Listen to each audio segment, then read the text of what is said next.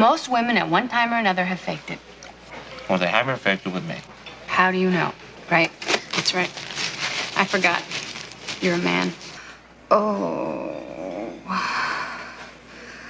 Oh, God. Ooh. Oh, God. Oh. Oh. Oh. Oh. Oh. Oh, God. Oh. Yes. Yes. Yes. Yes. Wer kennt ihn nicht, den wohl berühmtesten gefakten Filmorgasmus der Filmgeschichte aus dem Movie Harry and Sally? Meg Ryan überzeugt damit nicht nur Filmpartner Billy Crystal. Was es damit auf sich hat, erfahren Sie im Wochenrückblick. Liebe Hörerinnen und Hörer, Thomas Nasswetter begrüßt Sie im Namen der Zack-Zack-Redaktion zur 27. Ausgabe von Das Zackerl. Mir ist wichtig, sehr geehrte Damen und Herren, Die Situation ist sehr, sehr ernst. Die Zahlen steigen immer höher. stark.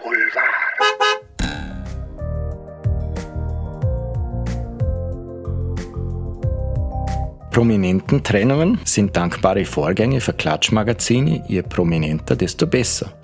Wenn sich also Influencer, sehr bekannte wie die Klasens, also Bibi und Julian, trennen, dann sendet das Schockwellen aus, die durchaus mit Gravitationswellen vergleichbar sind, die ebenfalls Raum und Zeit verzerren. Seit der Trennung von Bibi und Julian Klaasen wurde viel über die vermeintlichen neuen Partner der beiden spekuliert. So wurde Bibi in der Öffentlichkeit mehrmals dabei beobachtet, wie sie andere Männer küsst. Zeigte sie aber nie auf ihrem Profil. Auch Julian wurde öfters mit einer anderen Frau gesichtet. Julian hat sich nun zu seiner neuen Flamme geoutet und gleich ein erstes Kussfoto dazugeschickt sozusagen. Julians neue Freundin ist, wie Fans bereits lange vermutet haben, die Influencerin Tanja Makaric. Auf ihrer Instagram-Seite zeigt sie sich mit Julian schwer verliebt. Dazu schrieb sie, dass sie glücklicher sei als jemals zuvor. Julian kommentierte das Bild nicht nur, sondern postete auch gleich ein Video mit seiner neuen Freundin, auf dem sie ihm wild um den Hals fällt. Durch die Posts mit Julian gehen Tanja Makarits Abonnentenzahlen gerade durch die Decke. Noch vor wenigen Wochen hatte sie kaum jemand gekannt, jetzt folgen ihr bereits 240.000 Menschen. Wenig woke reagierten die User auf die Situation. Bibi wird beschuldigt, eine schlechte Mutter zu sein, da sie nach der Trennung ohne ihre Kinder in den Urlaub flog. Julian hingegen erhält von seinen Followern und auch YouTube-Kollegen viel Zuspruch. Das war diese Woche zumindest auf watson.de zu lesen.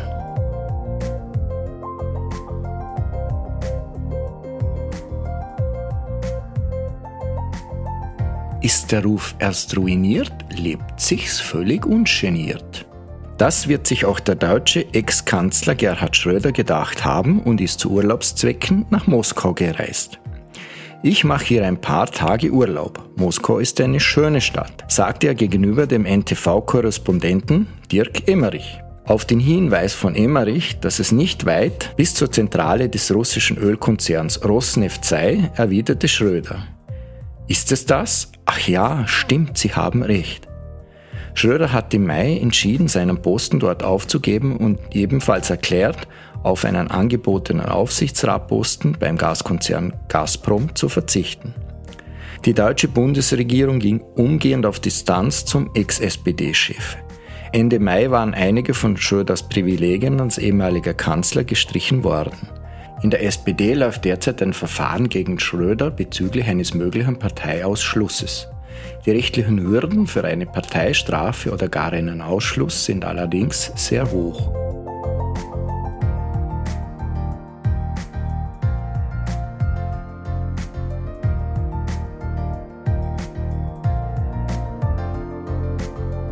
Laut einer Studie aus dem Jahr 2019 haben 90 Prozent aller Frauen schon mindestens einmal vorgegeben, einen Orgasmus zu haben.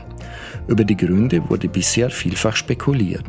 Für eine aktuelle Studie der University of South Florida wurden Frauen direkt befragt, wieso sie ihrem Partner einen Orgasmus vortäuschen. Für die anonyme Befragung gaben 157 heterosexuelle Frauen Auskunft über ihr Sexleben. Immerhin, die Befragten sagten, dass sie in 64 Prozent der Fällen während des Sex zum Orgasmus kamen. Blieb dieser aus, gaben 18 Prozent von ihnen vor, dennoch gekommen zu sein. Genauso viele kommunizierten offen und ehrlich ihrem Partner, dass sie keinen Höhepunkt hatten. Diejenigen, die einen Orgasmus vorgetäuscht haben, taten es, weil sie das Ego ihrer Partner schützen wollten. Das ergab die Auswertung der Fragebögen durch das Forscherteam. Dabei spiele das männliche Selbstwertgefühl für viele Frauen eine wichtigere Rolle als das eigene Empfinden, wie Studienautorin Jessica Jordan erklärte. Frauen geben Dingen, von denen sie annehmen, dass ihre Partner sie brauchen, Vorrang vor den eigenen sexuellen Bedürfnissen und der eigenen Befriedigung, so Jordan. Ein Aspekt überraschte das interdisziplinäre Forschungsteam bei der Analyse der Fragebogen jedoch sehr. Frauen, die mehr verdienen als ihre Partner, tauschen den Orgasmus häufiger vor, und zwar fast doppelt so häufig wie Frauen, die gleich viel oder weniger als ihr Partner verdienen. Spiegelt sich der Gender Pay Gap in gewisser Weise also in unseren Betten wieder?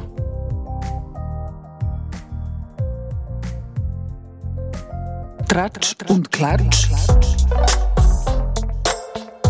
Tratsch i Klatsch. Mit Benedikt Faust.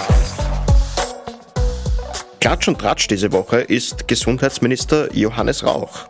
Und da müssen wir gleich mal eine Woche zurückspulen. In der Heute-Zeitung wurde vor einer Woche der Entwurf zum Quarantäne ausgelegt. Die SPÖ-Länder Wien, Burgenland und Kärnten waren über den Plan der Regierung nicht eingeweiht. Rauch versuchte daraufhin auf Twitter zu beschwichtigen. Da ist noch nichts fix. Aber das ging eher nach hinten los. Er gelangte auch dann noch in einige Diskussionen, da musste er sich später dann für seinen Ton aber entschuldigen. Die Verordnung trat dann auch genauso ein, wie sie geleakt wurde. Aber auch die Präsentation des Quarantäneendes war, sagen wir einmal, etwas ungalant. Denn vor der Pressekonferenz am Dienstag traf sich Rauch auch noch mit den Bundesländern, um mit ihnen die Verordnung zu begutachten. Die Krux dabei, er hatte die Verordnung bereits unterschrieben. Die Begutachtungszeit für die Länder war somit ad absurdum. Rauch verschüsste sich dann auch noch vorzeitig aus der Sitzung und ließ die Länder allein. Vor allem Wien war nicht gerade glücklich über das Vorgehen. Dem nicht genug, der ZIP-2-Auftritt von Rauch ging dann auch noch daneben. Denn seine eigene Verordnung schien er nicht im Detail zu kennen.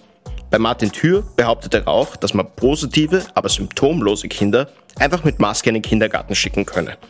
Das darf man halt eben nicht, da man bei Kindern in diesem Alter nicht davon ausgehen kann, dass sie eine Maske tragen können. Steht so in seiner Verordnung. Tags darauf gab es von Rauch ein Sorry. Es war nur eher eine mittelgute Woche für den grünen Minister.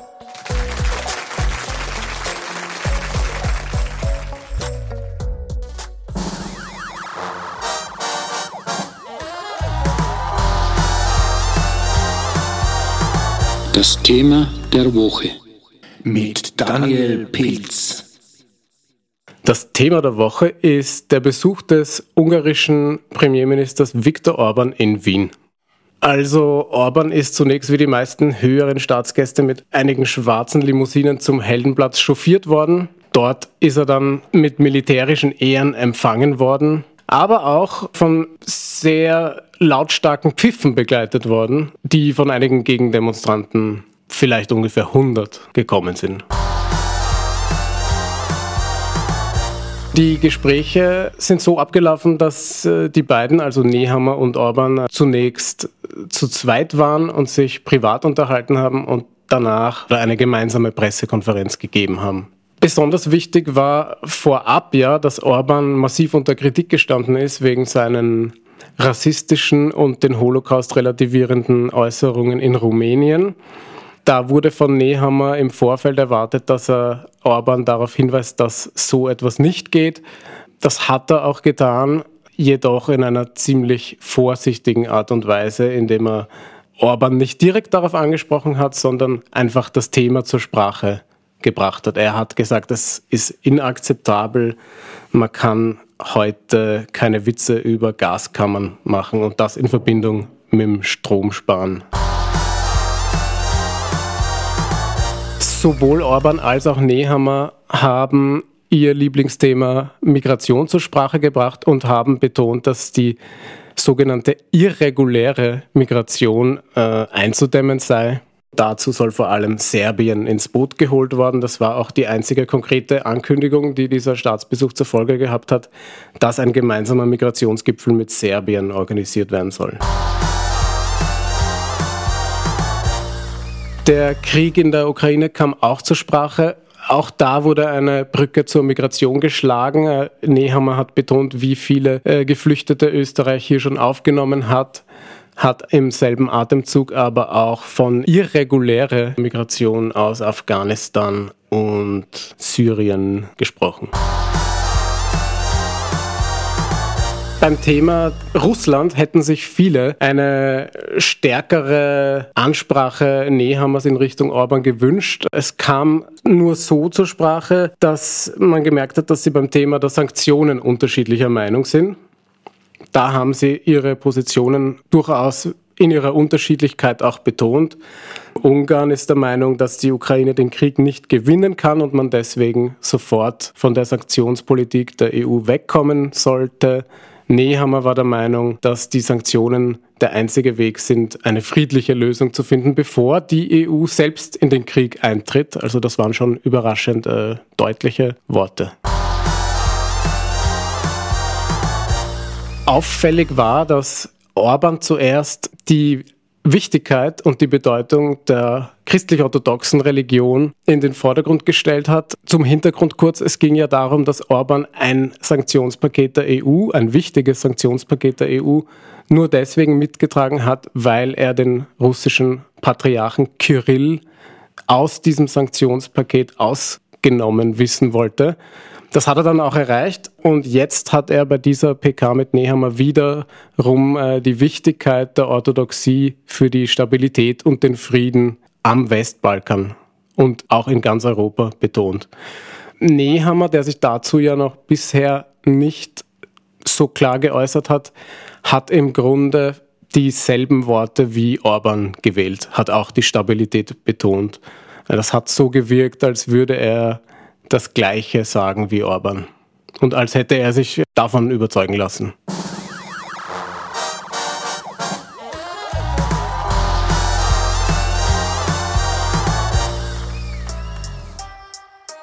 Das Herzl der Woche. Mit Stefanie Marek. Tyrannosaurus Rex. Tyrannosaurus Rex. Das Herzl der Woche ist diesmal der König der Dinosaurier. Der bekannteste Dinosaurier eigentlich, in, auch in der Populärkultur, nämlich der T-Rex. Es ist so, dass Dino-Forscher, also Paläontologen, ähm, sich jetzt ein gutes halbes Jahr gestritten haben, ob es nicht vielleicht drei verschiedene Spezies von T-Rex gegeben haben könnte, also eigentlich vom Tyrannosaurus. Denn äh, vor einem halben Jahr haben Forscher aus den USA gesagt, ja, sie haben jetzt Dino-Knochen untersucht und sind zu dem Schluss gekommen, es hat nicht nur T-Rex gegeben, sondern T-Imperator und auch T-Regina.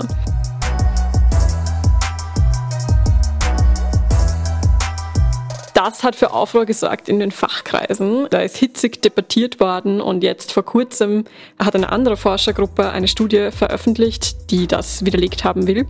Sie haben sich dieselben Knochen angesehen und die dann auch noch mit äh, den Nachfahren der Dinosaurier, also mit Vogelknochen kombiniert in der, in der Untersuchung. Und sie schließen es nicht aus, dass es verschiedene Spezies von Tyrannosaurus gegeben haben könnte, aber sie kommen nach dieser Studie zu dem Schluss, dass es einfach nicht genug Beweise dafür gibt, dass es so war. Und diese Studie dürfte ein wenig besser belegt sein als die erste, aber die Studienautoren der ersten Studie halten nach wie vor an ihrer Theorie fest, dass es diese drei verschiedenen Spezies gegeben haben könnte. Das Herzl der Woche.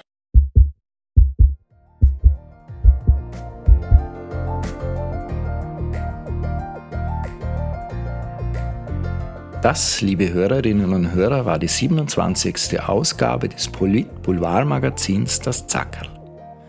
Thomas Nasswetter verabschiedet sich im Namen der Redaktion von Ihnen, wünscht Ihnen eine gute Woche, machen Sie es gut und bleiben Sie uns gewogen.